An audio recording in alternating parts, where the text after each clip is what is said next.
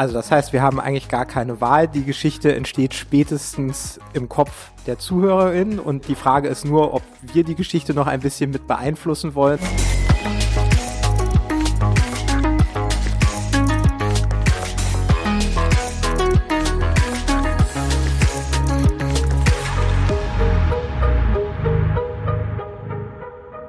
Herzlich willkommen zu In Numbers We Trust, dem Data Science Podcast. Wir sind INWT und setzen Data Science Projekte um von der ersten Idee bis zum fertigen Produkt und in diesem Podcast sprechen wir darüber. Heute mal jemand Neues an meiner Seite hier im Büro in Berlin äh, sitzt mit mir Guido. Hallo. Genau, Guido ähm, ist Data Scientist bei INWT und äh, hat diverse Spezialgebiete. Eins davon geht so in Richtung Visualisierung, Kommunikation von Ergebnissen. Deswegen ist er heute auch hier. Ähm, kurz noch zu mir. Mein Name ist Amit. Ich bin Mitgründer von INWT und heute wollen wir ein bisschen anschließen an das, was wir bereits in unserer letzten Episode angerissen haben. Da hatten wir ja über Big Data Success Stories gesprochen und eben auch die Frage, wie man Ergebnisse von Modellen, Predictive Analytics Projekten richtig kommunizieren kann. Und darum soll es heute dann nochmal vertieft gehen. Also die Frage, wenn ich ein Data Science Projekt habe, wie kann ich die Ergebnisse richtig kommunizieren und äh, wie kann ich als Zuhörerin dann auch herausfinden, ob ein Modell tatsächlich gut ist und was es so wirklich leisten kann. Und ähm, bevor wir damit loslegen, wollen wir nochmal mit einem kurzen Recap dessen starten, was wir in der letzten Episode uns angehört haben. Da ging es ja um die Erfolgsgeschichten, die Wellen geschlagen haben. Die Beispiele, die wir gebracht hatten, waren Cambridge Analytica. Das war damals sehr, sehr aufregend und äh, viele Leute hatten so den Eindruck, dass das mittelbare Versprechen, was da geliefert wurde, dass wir mittels Microtargeting die Meinung von Menschen zum Beispiel bei Wahlen, aber auch was Konsumentscheidungen anbelangt, einfach auf den Kopf drehen können. Am Ende steckte dann doch gar nicht so viel dahinter.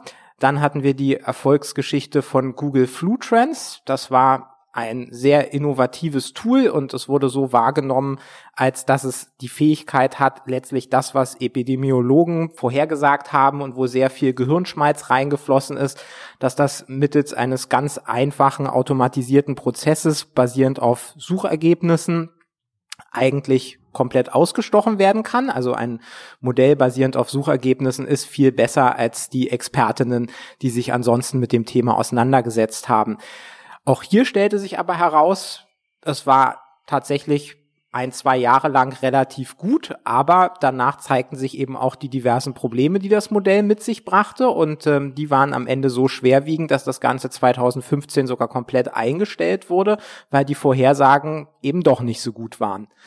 Und dann hatten wir noch das sehr plakative Beispiel der Target Story. Da ging es äh, darum, dass eine äh, Supermarktkette oder ein, ein Großmarkt genauer gesagt ein Modell gebaut hat, wo man basierend auf der Kaufhistorie versucht hat vorherzusagen, wann Kundinnen schwanger sind, weil man eben erkannt hat, dass das ein ganz wichtiger Moment äh, im Kundenlebenszyklus ist, wo man neue Präferenzen aufbaut, wo Loyalitäten neu definiert werden und wo somit eine große Chance für Unternehmen besteht, sich äh, an die Person ranzuheften, im Kopf zu landen und dann eben auch hohe Umsätze mit neuen Produktkategorien zu machen. Und da hatte der Statistiker von Target ein tolles Modell gebaut und ähm, dieses Modell ist insbesondere so bekannt geworden, weil darum sich eine Geschichte rankte, wo das Modell vorhergesagt hat, dass eine junge Frau schwanger ist.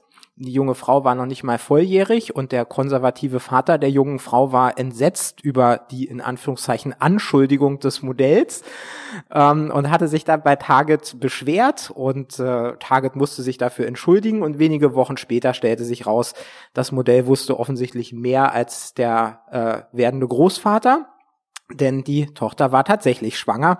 Das Modell war also ganz schön schlau. So zumindest die ja, Message der Geschichte. Tatsächlich hatten wir ja schon in der letzten Folge nochmal Revue passieren lassen, dass auch hier einfach gilt, das ist ein Einzelfall und Target hat sehr, sehr viele Kundinnen. Es ist eine, eine riesengroße Kette.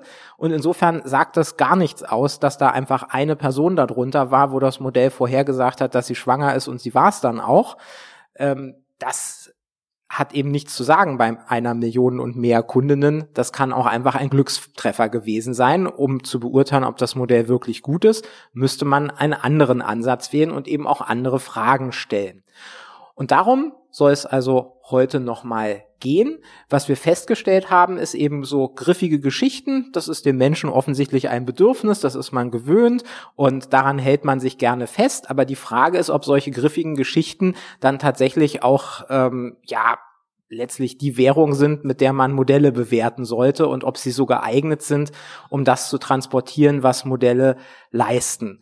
Und Jetzt soll man ja nicht nur meckern, und das haben wir jetzt so ein bisschen implizit in der letzten Folge getan, sondern wir wollen ja konstruktiv Lösungen anbieten. Und äh, deswegen ist Guido auch heute hier, um mit uns mal zu besprechen, wie man einen guten Kompromiss finden kann, wie wir also einerseits es schaffen, Modelle objektiv zu bewerten und Ergebnisse irgendwo nüchtern und sachlich korrekt, also vielleicht nicht nüchtern, aber zumindest sachlich korrekt zu transportieren und gleichzeitig aber eben es auch schaffen, die richtigen Fragen zu stellen, also in der Lage sein wollen, schlechte Modelle von guten Modellen zu trennen. Das war jetzt auch so ein bisschen plakativ, aber das ist, glaube ich, ein guter Übergabepunkt an Guido und äh, einleitend vielleicht die Frage, warum brauchen wir denn immer diese Geschichten? Warum müssen wir uns immer an denen festhalten? Oder warum sollen wir uns an denen festhalten? Ja, das ist eine total gute Einstiegsfrage. Warum brauchen wir überhaupt Geschichten? Und die Antwort ist eigentlich recht einfach.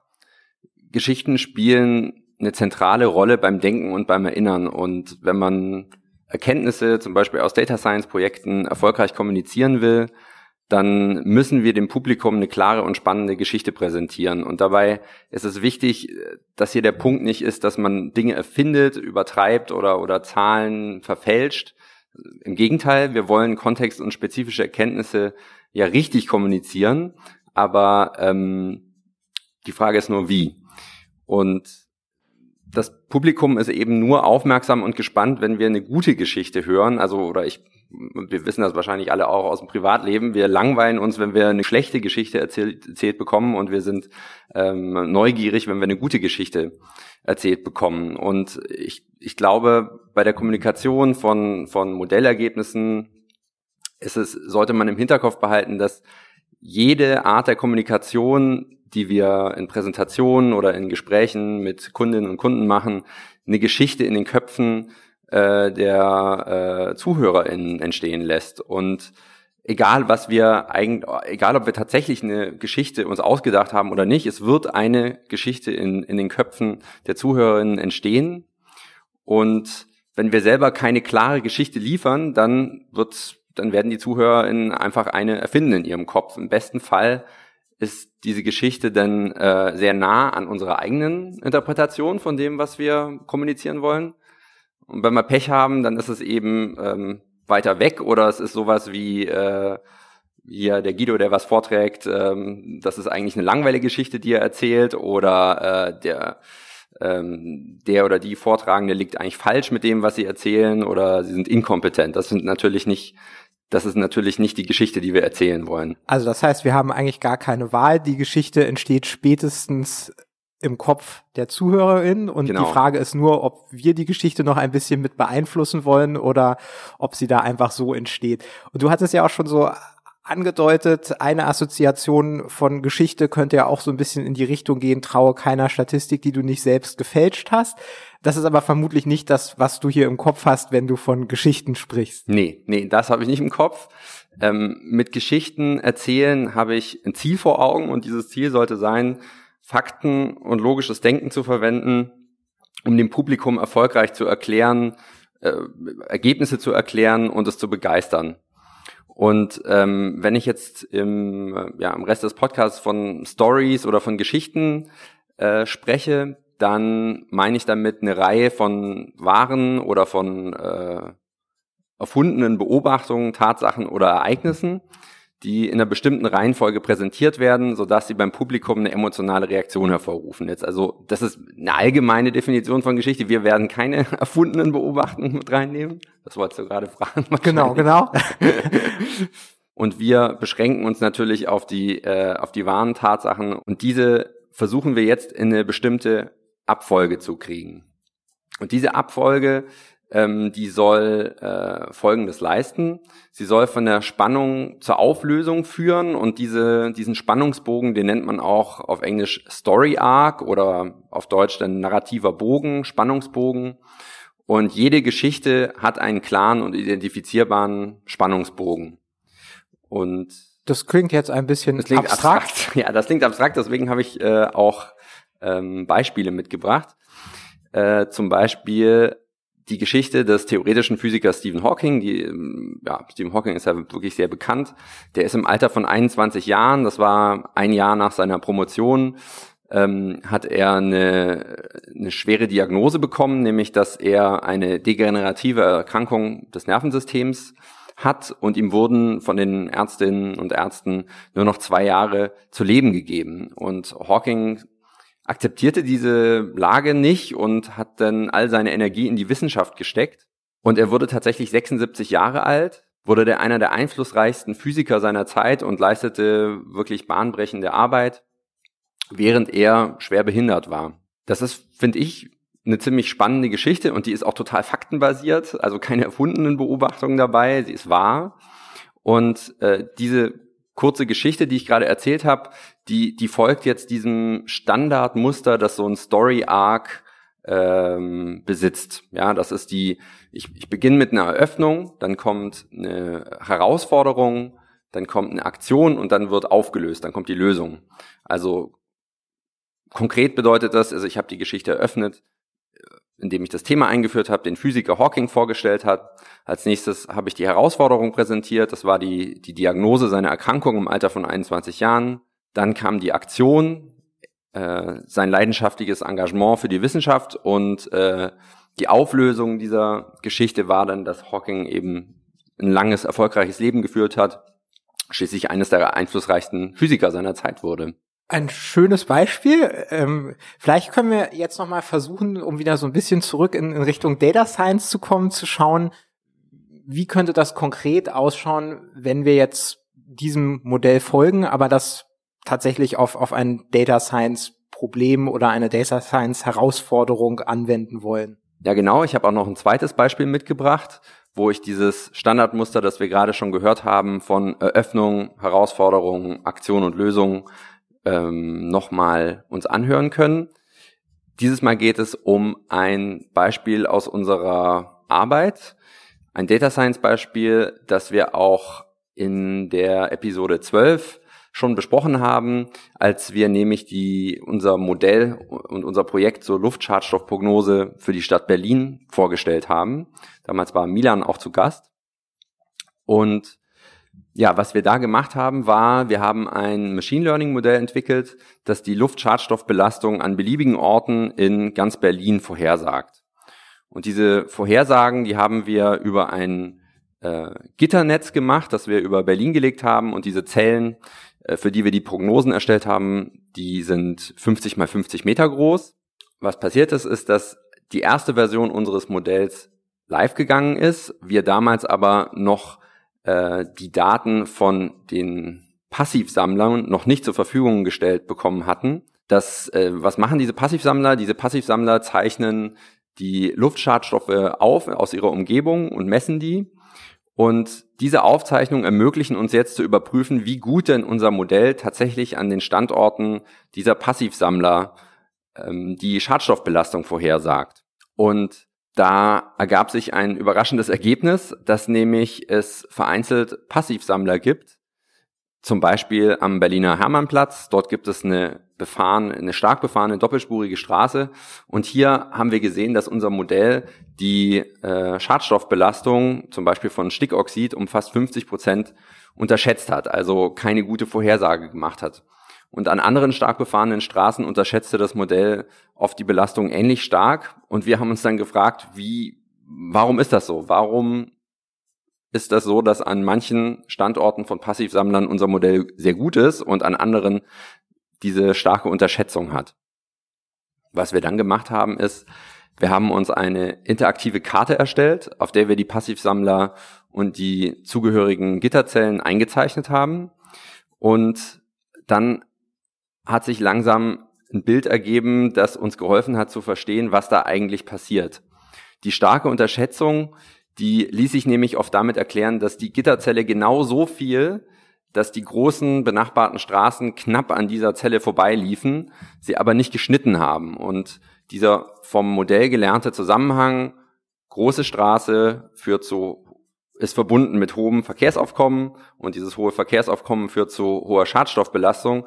Dieser Zusammenhang, der konnte vom Modell hier nicht, ja, der hat hier nicht funktioniert. Wir haben zur Probe die Modellprognosen der benachbarten Gitterzellen auch noch in die Karte eingezeichnet und siehe da, unser Modell sagte da viel höhere Schadstoffkonzentrationen voraus, weil hier die großen Straßen tatsächlich durch die Gitterzellen geführt haben und der vom Modell gelernte Zusammenhang mit dem Straße Verkehrsaufkommen, Schadstoffbelastung, dieser Zusammenhang hier gut funktioniert hat.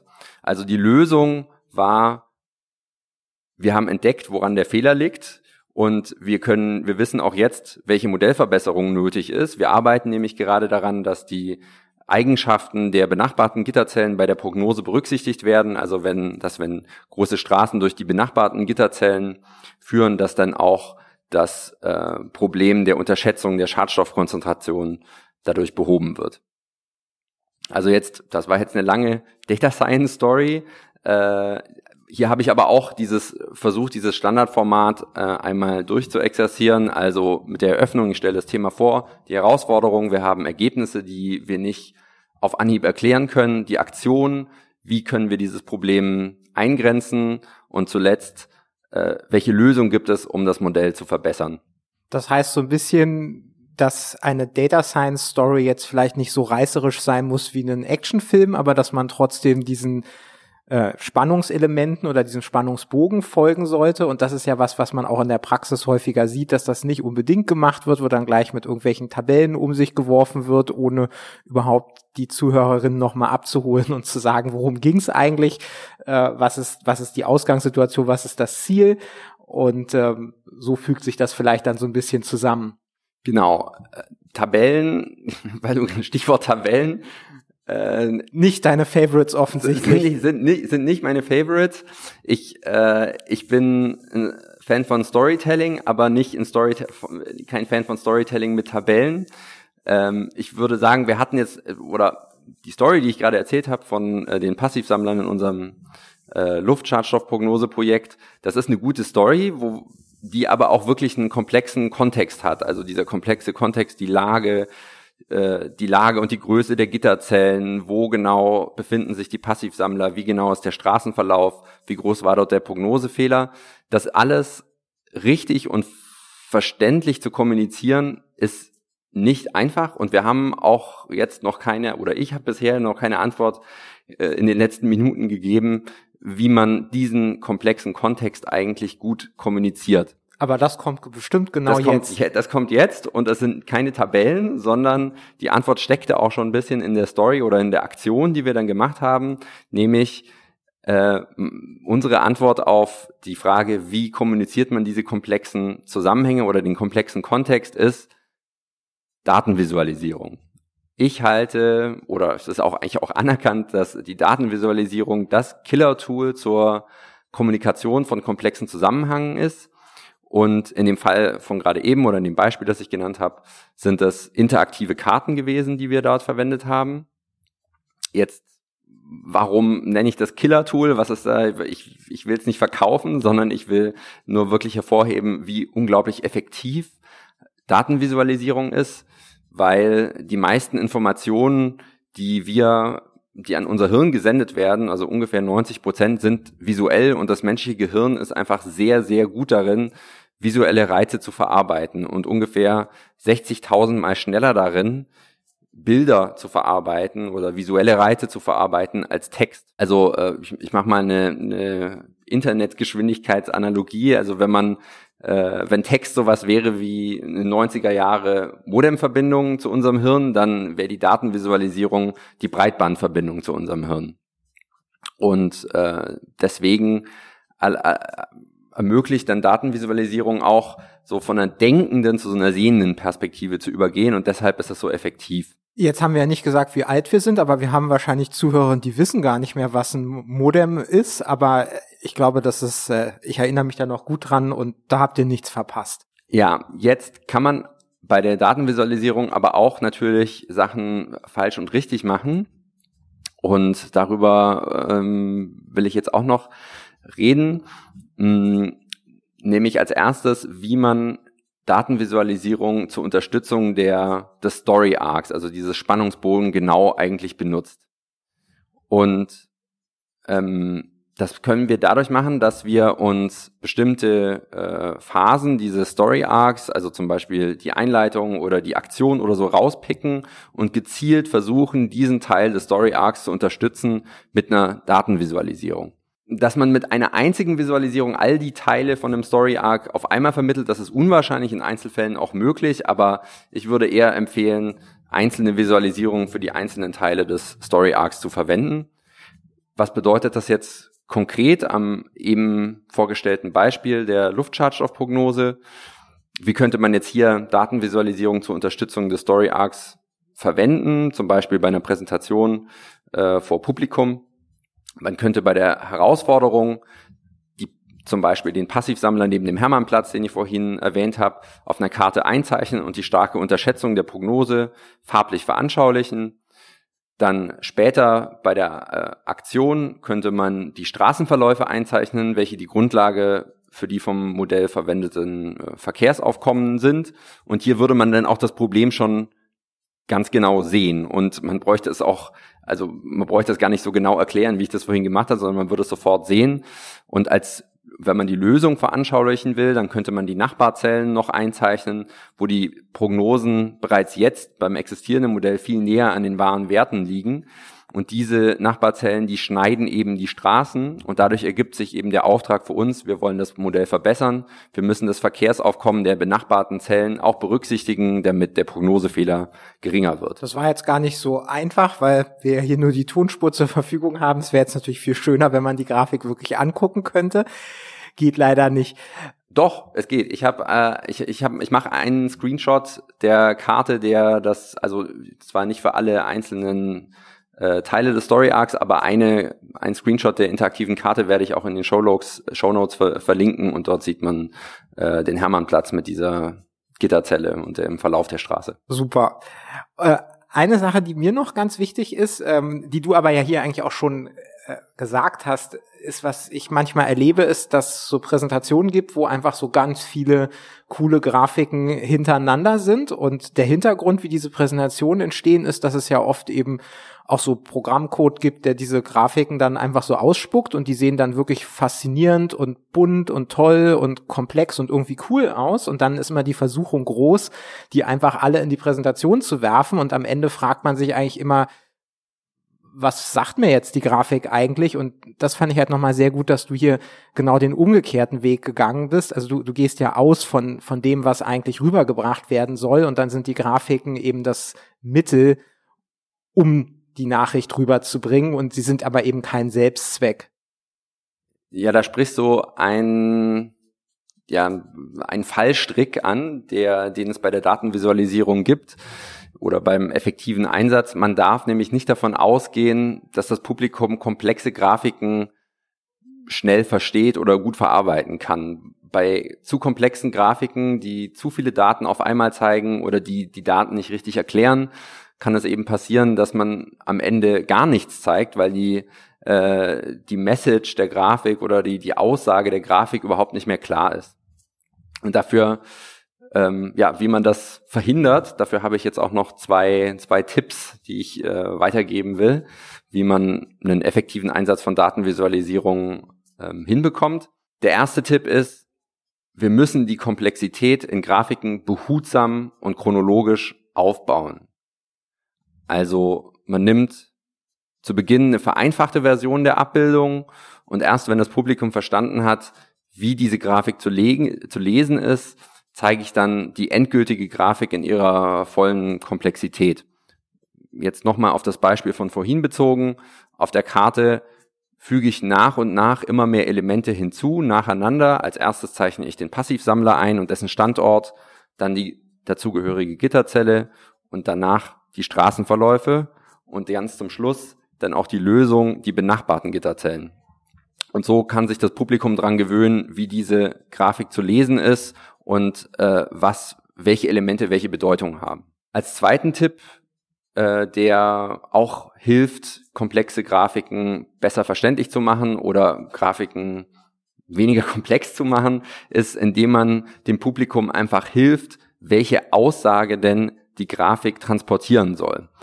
Und äh, das ist ein Standard, der im, im Datenjournalismus sehr viel verwendet wird. In der Wissenschaft wird das leider selten gemacht, dass man nämlich in den Titel der Grafik die Hauptaussage reinschreibt. Also das wäre jetzt am Beispiel unserer Luftschadstoffprognose und unserer Story zum Beispiel eine Hauptaussage wie das Modell unterschätzt die Stickoxid, Stickstoffdioxidkonzentration oft an befahrenen Straßen. Und das meine ich jetzt als, als Gegenidee zu, äh, wie man es eher vielleicht trocken formulieren würde äh, oder beschreibend, ähm, Stickstoffdioxid, Stickstoffdioxidkonzentration an den Standorten der Passivsammler im Jahresdurchschnitt von 2020. Das ist sehr sperrig und äh, erklärt erstmal nichts. Und diese Beschreibung oder die Erklärung, die würde ich dann besser in den Untertitel schreiben, also nicht in den Titel der Grafik, sondern nur in den Untertitel.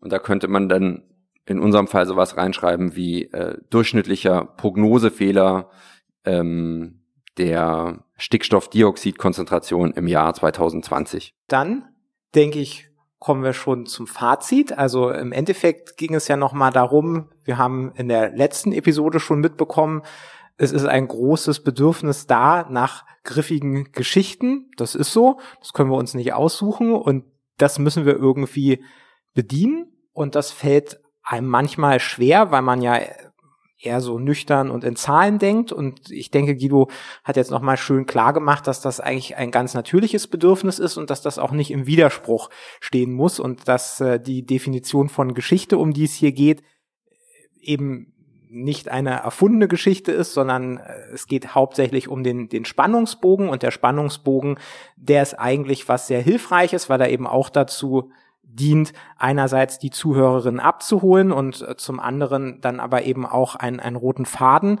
durch die Präsentation der Ergebnisse mitzunehmen und es ist ja an der Stelle auch nicht schlecht, wenn es ein bisschen emotional wird oder die Emotionen zumindest mitbedient werden. Und sind wir ganz ehrlich, wenn es um größere Projekte geht mit verschiedenen Stakeholdern etc., dann sind da ja sogar auch im Data Science Bereich Emotionen mit dabei und äh, die können da durchaus auch zumindest ein bisschen mit bedient werden. Und sei es halt, dass es einfach darum geht, nicht nur nüchtern Dinge darzustellen, sondern auch ein wenig die Neugier beim Publikum zu wecken und dann auch zu bedienen.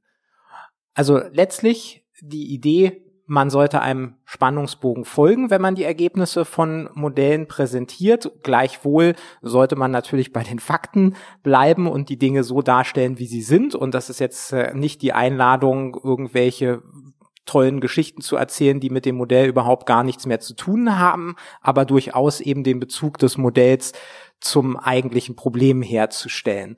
Und das, was du uns jetzt hier ja noch als äh, die ultimative Lösung äh, mitgegeben hast, ist eben auch der intensive Einsatz von Grafiken, die auch nochmal sehr geeignet sind, auch gerade komplexe Zusammenhänge verständlich rüberzubringen. Und da gab es ja auch nochmal einige konkrete Tipps beziehungsweise äh, ja Hinweise, wie man so einige Fallstricke bei Grafiken gerne vermeiden kann. Dann nochmal vielen Dank fürs äh, Zuhören. Ja, vielen Dank dir, Ahmed.